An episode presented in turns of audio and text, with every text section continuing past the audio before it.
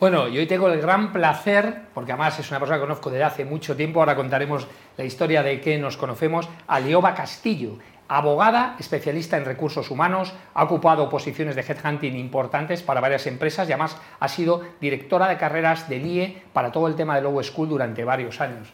Buenas, ¿qué tal, Leoba? Buenas tardes, muchas gracias por tu invitación, José Luis. Un placer tenerte aquí. Que además, fíjate, ya que he contado que cómo nos, nos hemos conocido para que vean lo que era la relación y lo que es una, una relación entre un headhunter y un candidato, sí. me llamó hace años para una posición que además yo te dije que estaba muy contento y que no estaba interesado, pero que te agradecía mucho que contactaras conmigo, pero que no estaba muy contento donde estaba en aquel momento y no quería... Sí, así fue. Realmente te identifiqué en el mercado. Yo como headhunter buscaba un candidato con unas características muy concretas y bueno, tuve el interés de poderte conocer. Además, creo que fue un acierto que en lugar de hacer un cribado telefónico, pues oye, conseguimos vernos, eh, dedicamos un tiempo, ¿no? Tú a conocerme a mí, yo a ti, y en ese momento no surgió el proyecto, pero fíjate, después de casi 15 años estamos aquí colaborando. Hemos trabajado, fíjate, en la, en, la, misma empresa, en el IE. Correcto. Bueno, pues el, el objetivo de hoy, porque eh, además eh, se ha generado mucho polémica con el post que he puesto en LinkedIn, porque esto de los headhunters siempre genera mucha polémica, muchas dudas sí. y mucho hay mucho tal. Entonces,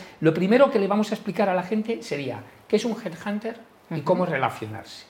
¿Tú cómo lo empezarías a, a contarles? Para alguien que no sepa Eso. mucho de nuestro sector, Correcto. yo creo que de, definiríamos bien a un headhunter como esa persona profesional en evaluación de talento que es capaz de eh, entender las necesidades de un cliente corporativo y que hace de bisagra entre ese cliente corporativo y ese talento que hay en el mercado, que el talento puede ser visible u oculto. ¿no? Por lo tanto, el headhunter tiene que estar en ese punto de bisagra conociendo esas necesidades del cliente, tanto si vienen en, en, una job description como si no vienen, porque si conoces al cliente hay softs, ¿no? temas softs que tienes que entender también. Que son las claves. Yo lo, lo que le suelo explicar a la gente que es el grave error. Creen que el headhunter somos gente que le encontramos o buscamos trabajo a la gente. No. Entonces dicen, quiero conocer a un headhunter. Yo le digo, ¿para qué? Esto parece un poco curioso, ¿no? Pero dicen, hombre, yo soy una persona muy valiosa. Digo, vamos a ver, el headhunter le paga la empresa final. Entonces, a no ser que tenga un requisito concreto de buscar a una persona como tú, Correcto. el ir a verte no le va a pasar para nada, porque además se le va a olvidar que esto es un tema que piensan que, claro, que vienen un día a vernos, tomamos cuatro notas y nos vamos a acordar cuatro meses después de aquella persona que vimos con todo lo que vimos. Entonces, lo primero que tienen que entender es que el headhunter le paga la empresa. Uh -huh. Por tanto, trabaja para las empresas, no para el cliente final. Esto es un, un, un, grave error que cometen mucho, por tanto, la aproximación, cuando te mandan un currículum, oye, te mando mi currículum. Uh -huh. Y claro, la gente dice, es que no me ha contestado. Digo, así es. Explícalo. Así es. Yo, por poner un poquito de orden sí. en esto, que creo que también es muy práctico uh -huh. y creo que quien nos escucha lo, lo, va a valorar, ¿no? Y es que una empresa de selección al uso trabaja diferente que un headhunter. Correcto. El, el headhunter trabaja por y para una corporación. Por lo tanto, trabaja con unos parámetros concretos eh, y busca ese candidato para, para, esa corporación.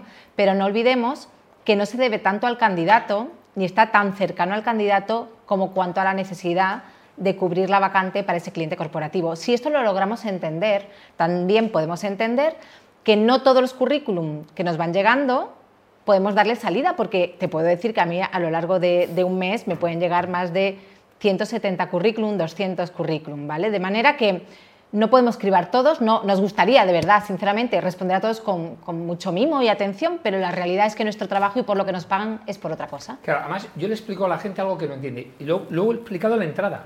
El currículum es un documento para pasar una criba cuando existe ese proceso de selección. Correcto. Por tanto, el mejor currículum es tener LinkedIn vivo, porque además lo que nos pasa, tú me mandas hoy un currículum, uh -huh. imagínate que lo tengo de hace un año, a lo mejor ya te has cambiado, a lo mejor has hecho una formación que no está. Uh -huh. Por tanto, el, el, el, perfil donde vamos a cazar y a buscar es LinkedIn. De hecho, mi consejo siempre es para los candidatos claro. que se acercan a nosotros que por favor sean eh, muy detallistas en el sentido de si tienen un currículum hecho de una manera, que esa información no puede ser contradictoria frente al LinkedIn. Bueno, y ante la duda, nosotros los headhunters nos fijamos más en LinkedIn que en un currículum. Por supuesto, porque uh -huh. es más visible y ahí la gente tiene menos, digamos, pudor a mentir generalmente en la posición que tiene, puesto que lo ve toda la gente. Y además, yo no sé si la gente sabe que alguien te puede, o sea, no es denunciar, o sea, tú, alguien de tu propia empresa, tiene que ser de tu propia empresa, si tú tienes un cargo que no ocupa, puede decir al LinkedIn que tú eso no tienes y lo corrige, y eso la gente no lo sabe. Por lo tanto, el, mapeo es, directo, efectivamente, sí. Bueno, y vamos a un tema que es súper polémico, el tema del salario, que esto salía una, que si se puede pedir, que si no se puede pedir, una nómina, que si se pregunte y tal.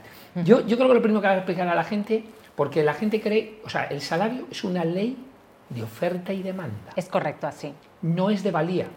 Yo siempre pongo el ejemplo, yo tengo familiares médicos, yo siempre digo, cualquier profesión, para mí la primera son los médicos y no están los mejores pagados. ¿Por qué? Porque es una ley de oferta y demanda. Sin embargo, hay países que sí, como en Estados Unidos o países latinoamericanos, que se paga más porque hay más medicina privada. Y esto ocurre en muchísimos. Otro ejemplo que pongo, y lo digo con, con Estefan, los arquitectos no están, están mal pagados. No es una profesión bien pagada. No es que un arquitecto valga menos que un ingeniero, pero es cierto, no sé por qué en ese sector no están bien pagados. Es una ley de oferta y demanda. En concreto, de hecho, es una ley de oferta y demanda siempre sometido al sector donde se vaya trabajando, ¿no? Porque efectivamente, como hemos comentado, eh, un arquitecto con X años de experiencia puede estar pagado para lo que es el mercado general, a lo mejor por debajo de lo esperado. Sin embargo, es que a lo mejor hay muchos arquitectos en ese momento, a lo mejor en paro. Por lo tanto, muchas veces es importante saber si el candidato que va a buscar el headhunter es un candidato generalista o es un candidato que tenemos que buscar realmente escarbando como si fuera ¿no? un arqueólogo. De manera que esa es la importancia, ¿no? que el buen hunter tiene que entender dónde encontrar ese talento, esté o no esté en LinkedIn. Bueno, y las olas, o sea, es decir, yo recuerdo en el año 2000 un programador en ABAP 4 en, de SAP se pagaba una barbaridad. Luego ha habido tal, ahora el tema de transformación digital o el tema de Agile o el tema de, bueno, por supuesto de Big Data y todo eso ahora se paga muchísimo, están sobrevalorados, probablemente dentro de 10 años se vuelvan a pagar menos. Claro, es una ley de oferta y demanda. Correcto. ¿Y en el mundo legal cómo es? ¿Se sucede más o menos igual o tiene alguna particularidad? en el mundo legal hay una particularidad y me gustaría indicarla en este sentido porque, a ver, también si estamos hablando de abogados de despachos, muchas veces los despachos ya, ya tienen sus bandas salariales perfectamente estructuradas. Por lo tanto, es verdad que hay una parte de oferta y demanda y hay una parte donde, por un poco equidad también, pues los abogados van a estar encajados en esas bandas salariales que equivalen al tema de años de experiencia, dominio de idiomas o capacidad de aportar cartera de clientes. Vale. Y, vamos a, lo que se ha producido mucha polémica, ¿no? Porque dicen, ¿por qué le preguntamos a un candidato? Porque claro, algo es evidente que lo que importa es por cuánto te quieres cambiar. Porque además yo siempre le explico a gente, a mí me ha llamado gente diciendo, mira, típica persona que está en un trabajo que viaja mucho y dice, mira, yo ya tengo dos hijos, no quiero viajar tanto, quiero vivir más y quiero dejar el mundo de la consultoría, por ejemplo, o el mundo de la ingeniería y quiero buscar un trabajo, me da igual que me paguen menos. O sea, es decir, al final lo que importa es lo que el candidato quiere ganar. Totalmente de acuerdo, eso no hay duda. Pero ¿por qué les preguntamos el salario? Bueno, a ver, tú tienes que partir de la base de entender de qué salario partimos, primero para también enfocar si el candidato podría en el corto, medio o largo plazo encajar en esta vacante que estamos buscando. ¿no?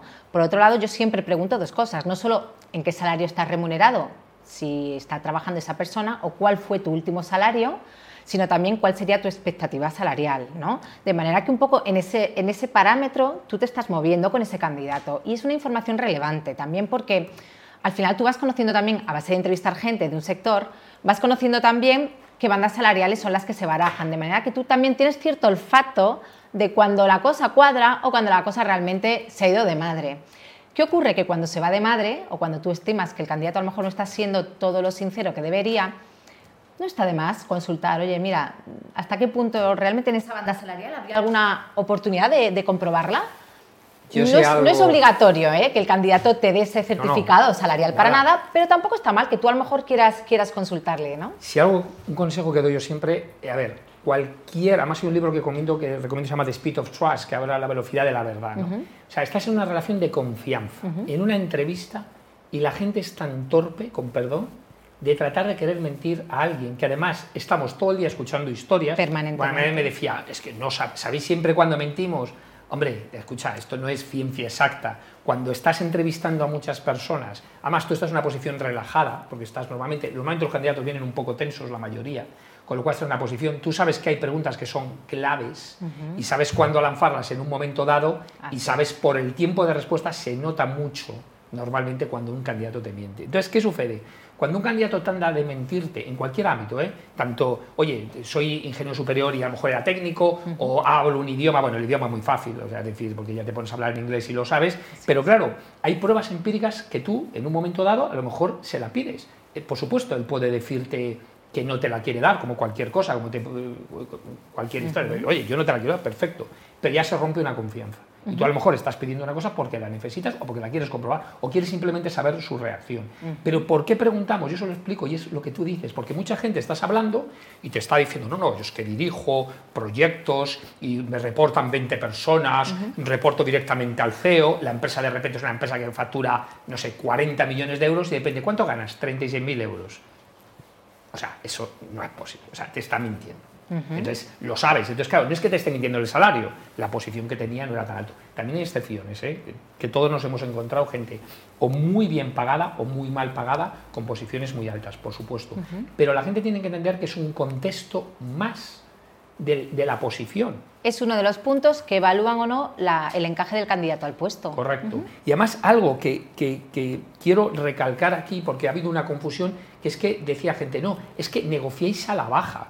O sea, al nunca le... Eso es una de las cosas curiosas. ¿eh? Jamás. Digo, pero si nosotros no negociamos el salario, lo único que nos mm. dice la empresa es, oye, busca una posición, el presupuesto que tengo para esa posición son 80.000 euros, por eso muchas veces, claro, yo te pregunto, oye, ¿en cuánto estás, Lioba? Tú me dices, estoy en 100.000 pues mira, esta posición es para ti porque no creo que te Porque a veces te dicen, oye, sí, me interesa el proyecto, también, pero, pero la mayoría de las veces es eso, por eso se pregunta. Claro. Pero nosotros no negociamos, y menos a la baja. Además, si muchas veces a veces cobramos un porcentaje de ese salario. También. O sea, es una gran, no quiero decir falsedad, pero creo que es, una un falso mito. Es, una quimera. Mito de que los headhunters andamos buscando y regateándole el precio a la gente, tío. O sea, es decir, es, es absurdo.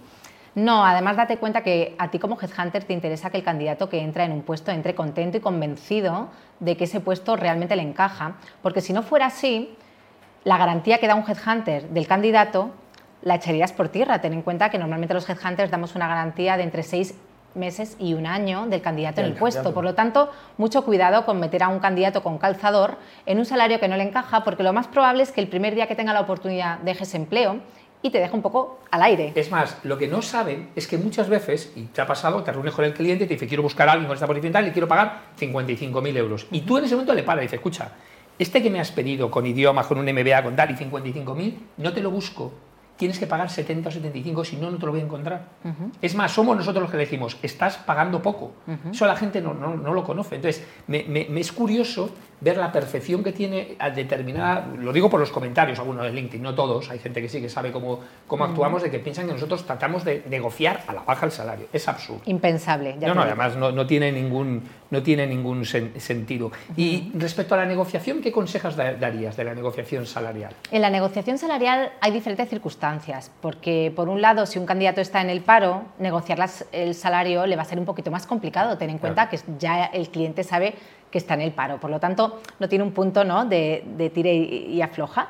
Sin embargo, hay veces que cuando el candidato es un candidato que está activamente buscando empleo, puede ser que esté en dos, tres o cuatro procesos de selección en paralelo. Por lo tanto, el candidato, a poco listo que sea, si tiene una oferta de empleo que la tiene sobre la mesa, pero no le acaba de convencer, será cuestión de 24 horas que ese candidato llame al resto de procesos y explique que tiene una oferta a ver quién se la mejora. Por lo tanto, el tema de la negociación es un elemento importante donde muchas veces no entra el headhunter directamente a negociar ese salario, sino que muchas veces es lo que permite un poco hacer ese juego de intereses entre el candidato, la entrada y por ahí que muchas veces, si no es por el fijo, es el bonus, los variables o el coche de empresa como beneficio social que permite al final convencer al candidato ¿no? de entrar contento en esa compañía. Yo siempre les digo ahí que se asesoren por alguien que sepa mucho, porque eh, también generalizar cómo se negocia un salario. Yo sé que hay empresas, eh, he trabajado mucho en empresas americanas, que te dicen hay 70.000 para esta posición y no se mueven, porque la gente no sabe que es una política mundial. Yo recuerdo en Honeywell teníamos una política de coche según la categoría y es que había, gente que decía, eh, oye, que parece una tontería, pero decía la gente, es que yo no me cambio porque el coche que me van a poner de empresa no es el coche de la categoría que yo quiero. Pero es que no se podía cambiar. Entonces hay gente que depende, y hay empresas que sí, que puedes cambiar casi cualquier cosa, pero hay empresas que no se pueden. Entonces, cada caso hay que estudiarlo, hay que profundizarlo, hay que saber si puedes negociar, en qué momento estás, si te han ido a buscar, si no te han ido. O sea, es decir, cada caso hay que, hay que prepararlo. A ver, ¿sabes qué ocurre? Que la negociación también depende de en qué sector te estás moviendo, porque no es lo mismo negociar en un sector donde todo está muy blindado a lo mejor más eh, el sector jurídico, todos sabemos más o menos eh, a tantos años de experiencia, si estás en mm. despachos de tal calibre, vas a cobrar esto, es, ya conocido, ¿no? Que si, por ejemplo, estás negociando en un entorno, por ejemplo, sector farma, donde realmente el movimiento de farma, ya os digo, es una locura actualmente, y ahí, por ejemplo, se negocian blindajes, se negocian, por ejemplo, sign-on bonus para conseguir que el candidato que entre entre con pues oye, con toda la, holgura ¿no? que, él se merece. ¿no? Entonces, sí os digo que la negociación salarial depende de en qué momento se encuentra el mercado laboral, de qué tipología de perfil está entrando en esa negociación y, por supuesto, de esa necesidad de urgencia que tiene el cliente corporativo. Y obviamente, por cerrar, por darle eh, expectativas a la gente, es que entiendan que es un proceso de alta incertidumbre, que nosotros estamos entre medias, que dependemos de muchas personas, porque claro, nosotros tenemos nuestra opinión, pero luego le va a ver a lo mejor el director general, el director de recursos humanos y el que va a ser su jefe. Entonces tenemos tres personas dentro de una organización pensando. Segundo, no se presenta solo un candidato, se presentan varios, con lo cual la cantidad de variables que puede ser para que una persona sea seleccionada o no, son muchas. Y a veces nosotros eh, tardan en contestar. Mucha de la gente dice, oye, ¿qué sabes del proceso? Digo, es que no sé nada, es que el cliente todavía no me ha dicho nada, pero tranquilo, que si vas a ser el seleccionado, te lo comunicarán. Y algo que la gente no entiende es que cuando, porque eso es lo normal, ¿no? cuando no son seleccionados se sienten frustrados. Es que no me hicieron caso, no me supieron hacer las preguntas. No, mira, eh, vamos a ver, si no te cogieron, puede ser por, bueno, por 30.000 cosas. No se sabe, porque yo muchas veces no lo sé, porque además te dicen una cosa y a lo mejor la opinión era otra o era un tema intangible. Pero que la gente se relaje. O sea, si no, era, si no te han cogido es porque no encajabas, nada más. Que no has, a lo mejor no has hecho nada. ¿Tú qué consejos das en eso? Bueno, a ver, con el tema de, si te cogen o no te cogen en un proceso de selección, hay que entender que un proceso de headhunting o selección tiene una duración lógica, normal, de entre dos y tres meses. Si es headhunting puro, suelen ser tres meses, como poco.